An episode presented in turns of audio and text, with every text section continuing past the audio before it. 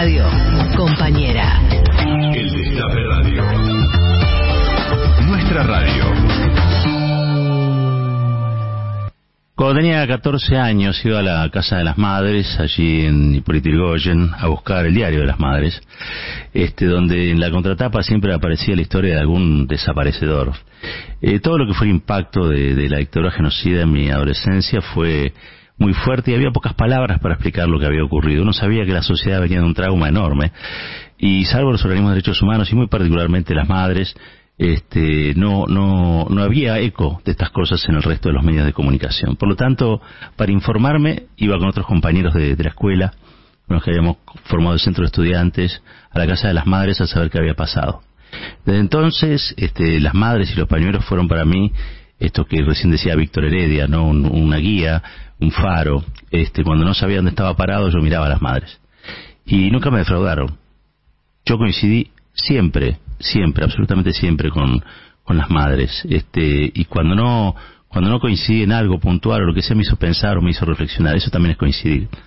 Eh, nunca pude, jamás, sacarlas de ese lugar en el que la historia ah, las puso, ellas mismas se pusieron, que es marchando. Hacia una democracia este, con, con, justicia social, hacia una democracia que merezca ser vivida, con la reivindicación de las banderas de los 30.000 detenidos desaparecidos, y también este, marcando implacablemente este, lo, los movimientos cínicos del, poder, ¿no? Recién este, Pablo Yonto nos contaba la previa de 1985, ahora que esta película se hizo muy masiva, bueno, la previa de esa película no estuvo, o no estuvieron algunos de los que aparecen allí lustrosos, sino Eve eh, con su coraje, dando allí la, la, vuelta o la larga marcha, ¿no? Este, en plena dictadura, enfrentándose a los que nadie quería enfrentarse. ¿Por qué? Porque tenían miedo. Porque la dictadura fue eso, terrorismo. El terrorismo se hace para infundir temor.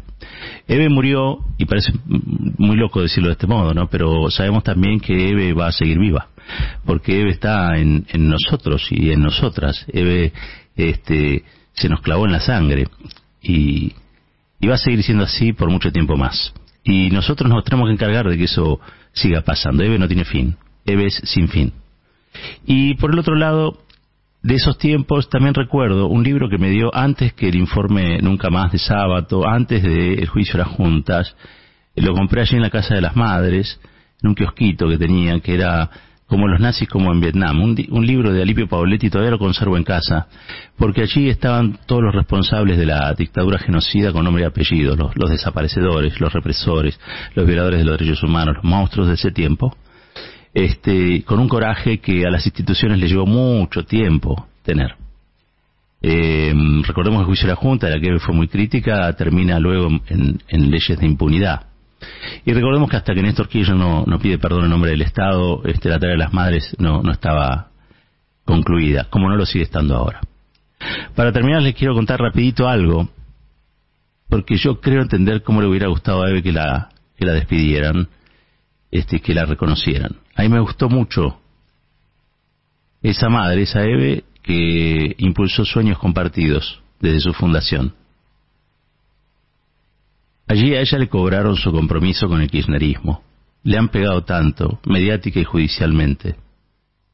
Pero Eve, a muchos y a muchas, nos hizo comprender rápido que Néstor y Cristina estaban en el buen rumbo, estaban haciendo las cosas que hubieran querido sus hijos. Y esa fundación fue la idea de Eve de sacar el tema de los derechos humanos de, de la categoría de ONG este, y, y ponerlas en un plano político muy fuerte, un plano de construcción. Yo vi a las mujeres albañiles de la fundación, con sus cascos orgullosas. La vi a Eve, yo en esa época dirigí una revista, la revista 23, y la hicimos chica de tapa, Eve. La vestimos con un poncho rojo y un, un casco de obrera. Eh, porque Eve estaba diseñando allí otro tipo de, relación con el trabajo, con la gente. Todas las construcciones se pueden ver de esa fundación tan demonizada de esas obras tan importantes que impulsó.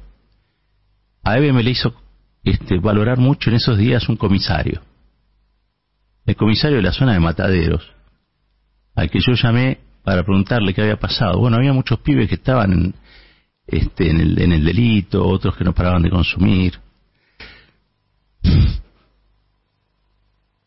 hasta que llegaron los pañuelos.